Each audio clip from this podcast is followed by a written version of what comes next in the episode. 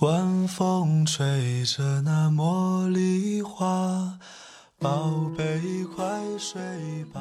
每一天，我们的生活忙碌复杂，希望此刻的你卸下全部的面具和盔甲，呼吸一下新鲜的空气，让心灵放个假。也许我的声音不够动听，但我的心足够真诚，希望能够带给你安静与祥和，在快速的节奏中缓慢的生活，爱自己，爱人生。我是南方，愿我的声音与你一同成长。我会陪在你的身旁，为你轻轻唱。我会陪在你的身旁，伴你入梦乡。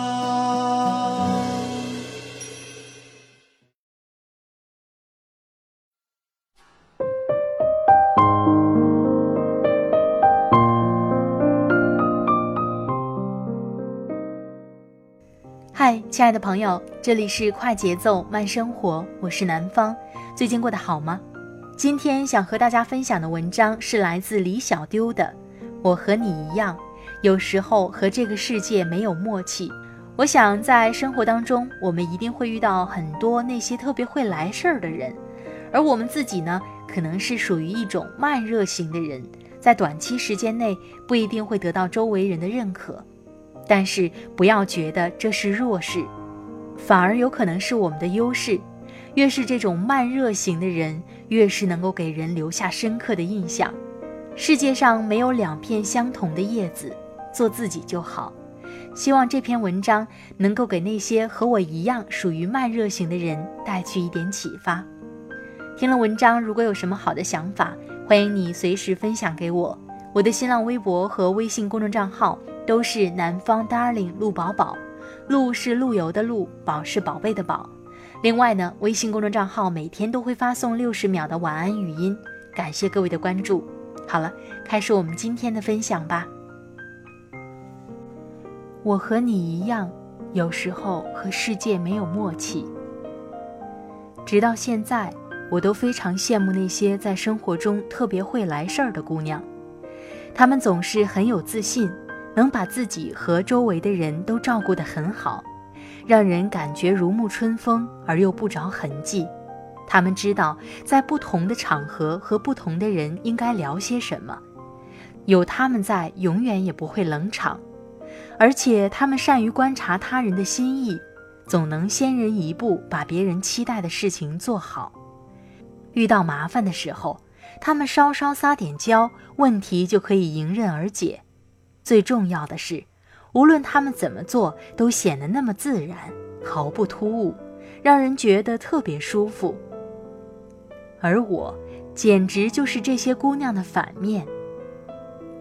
如果要我形容一下自己在待人接物时的态度的话，大概只有“尴尬”二字最为贴切。早年间，我观看小津安二郎的名作《东京物语》的时候。感到片中的老夫妇分明就是自己，他们去陌生的大城市东京探望自己的孩子，在狭小的居所内似乎显得大而无当、碍手碍脚。他们生怕自己的一举一动被儿女们嫌弃，因而总是小心翼翼，总感觉给别人添了麻烦。在陌生的环境中，他们是那么的尴尬和弱小，仿佛是多余的存在。我和你，和这个世界上大多数的人一样，有时候和这个世界没有默契，就像明知道应该往东走，可是控制不住，最终的结果总是南辕北辙，不尽如人意。明明知道该怎么做，可就是做不好，这是最让人困扰的事情吧。从小我就是个不会叫人的孩子，总是紧紧拉着父母的手。紧抿着嘴，一声不吭，直到现在，我还记得那些弯下腰来逗我的叔叔阿姨的样子。他们开始总是笑得很和善，说：“叫阿姨呀。”父母也跟着附和：“叫啊，叫阿姨。”可我总是张不开嘴，把头扭到一边。渐渐的，他们微笑的嘴角耷拉了下来，脸也微微涨红了，神情也似乎有点困惑。乖，叫阿姨，阿姨带你去吃蛋卷冰淇淋。他们还在徒劳的努力着，可我还是摇头，不吃。最终结局总是以大人们投降而告终，我父母也感到不好意思，连连向人道歉。这孩子就是不讨人喜欢，不会叫人。其实并非我个性乖张，我只是觉得不好意思。当时的我还不懂得什么叫做尴尬。却早早的学会了制造尴尬的气氛。告别了懵懂无知的幼儿时期，我对周边事物的反应愈发敏感，尴尬二字便如影随形，始终没有甩开过。可是我对外还是偏要做出一副镇定自若的样子，搞得自己和别人都很累。事实上，我活在他人的眼光和议论的恐惧里。每次被别人仔细打量的时候，总是感觉自己做错了什么。我希望自己被别人注意，但同时又害怕被别人注意。这像是一个巨大的悖论。在学生时代，这个问题还不是很明显。那个时候，对老师来说，学习成绩才是第一位的，别的都无所谓。对我自己而言，我不是个会来事儿的姑娘，这个事实顶多会偶尔带给我一些懊丧。毕竟做个人人都喜欢的姑娘是件多让人向往的事儿啊！那样会赢得更多来自同性的友谊，也可能会赢得更多男孩子的爱慕。因此，我会用自信的外表来掩饰我内心的紧张。我越是觉得自己笨拙，就越要表现出看不起那些会来事儿的姑娘。我武断地认为，她们都是没有内涵的绣花枕头，于是和好友们着意看艺术片、听摇滚、写颓废阴郁的文字，以此来证明自己是个充满个性魔力、有人生追求的姑娘。我用我所认为的优势来抵消我的怯懦和尴尬，我全心地投入到阅读和写作中，就像勃朗特姐妹和简·奥斯汀那样。因为我们知道自己永远不会是舞会上的焦点，因此我们需要用我们自己擅长的事来平衡自己的内心。那些擅长的事情像救命稻草一样，把我们从失意的泥沼中搭救出来。那是我们寻找到的一种独特的与这个世界达成默契的方式。在这个我自己掌控的小小世界里，我不必刻意讨人欢喜。也不必觉得尴尬，在这里，每个人都可以耐心地倾听我的声音，从而可以透过我略显疏远的外在表现，直达我的内心。但暗地里，我依然幻想自己也能成为一个会来事儿的姑娘。可是，我的种种努力，在我看来不过是东施效颦。这种挫败感，在我刚入职场的时候特别明显。我始终学不会大方得体的微笑，也不具备迅速和同事打成一片的能力。和上司待在同一部电梯里，总是找不到合适的话题，只会说“今天好热啊”，或是“今天真冷啊”。说完了，感觉自己都要石化了，实在是蠢的可以。夜晚，我在脑海里回放这些场景时，默默的想：如果再给我一次机会。我会说点什么别的，可是真的有下一次机会的话，我依然是张口结舌，不知所措。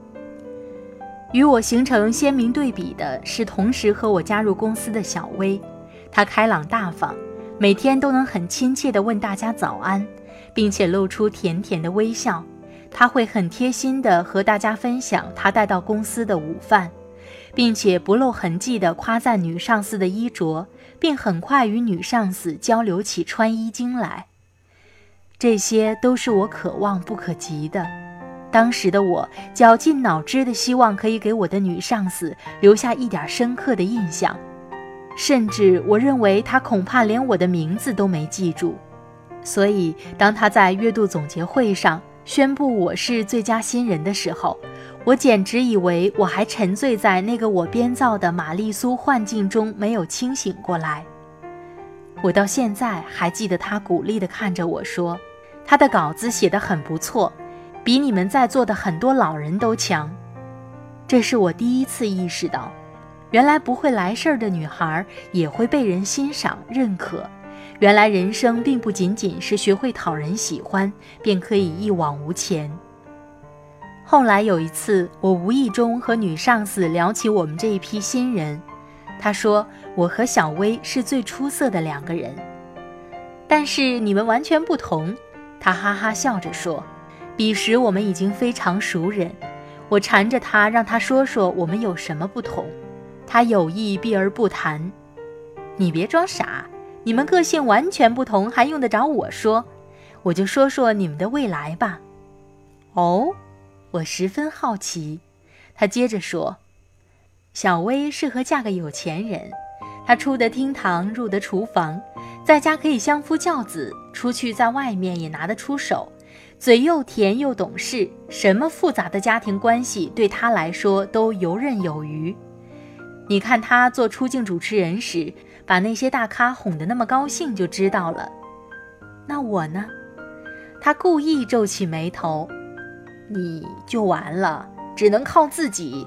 脾气直，性子倔，像茅坑里的石头，又臭又硬，不会拐弯抹角，不会说好话。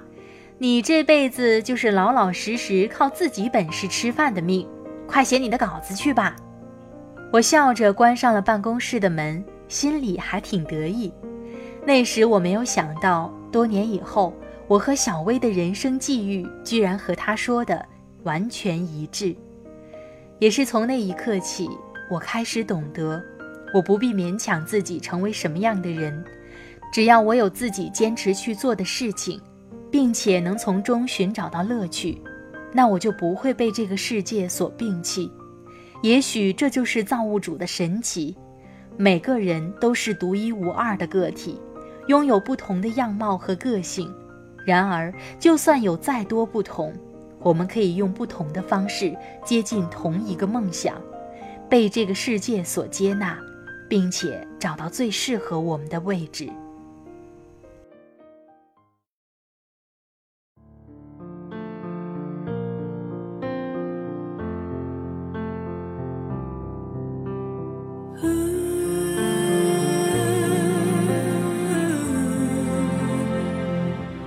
城市早已沉睡在甜美的虚伪，暂时就像刺眼的阳光，习惯伸手就挡。我像火烧在大雨下，剩最后微弱的我，看不见过往的心迷上，是否太倔强？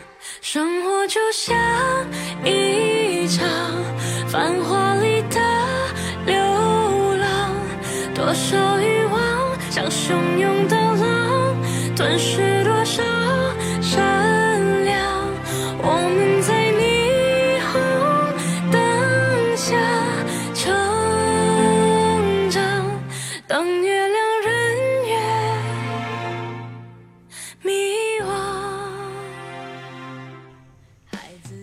好了，亲爱的朋友们，听了刚才的文章，不知道你有怎样的感受？欢迎你随时和我分享。我的新浪微博和微信公众账号都是南方 darling 陆宝宝，陆是陆游的陆，宝是宝贝的宝。另外呢，微信公众账号每天都会发送六十秒的晚安语音，感谢各位的关注。每期节目的歌曲都在节目简介当中，喜欢的朋友可以关注一下。好了，今天的节目就到这里，我们下期再会，拜拜。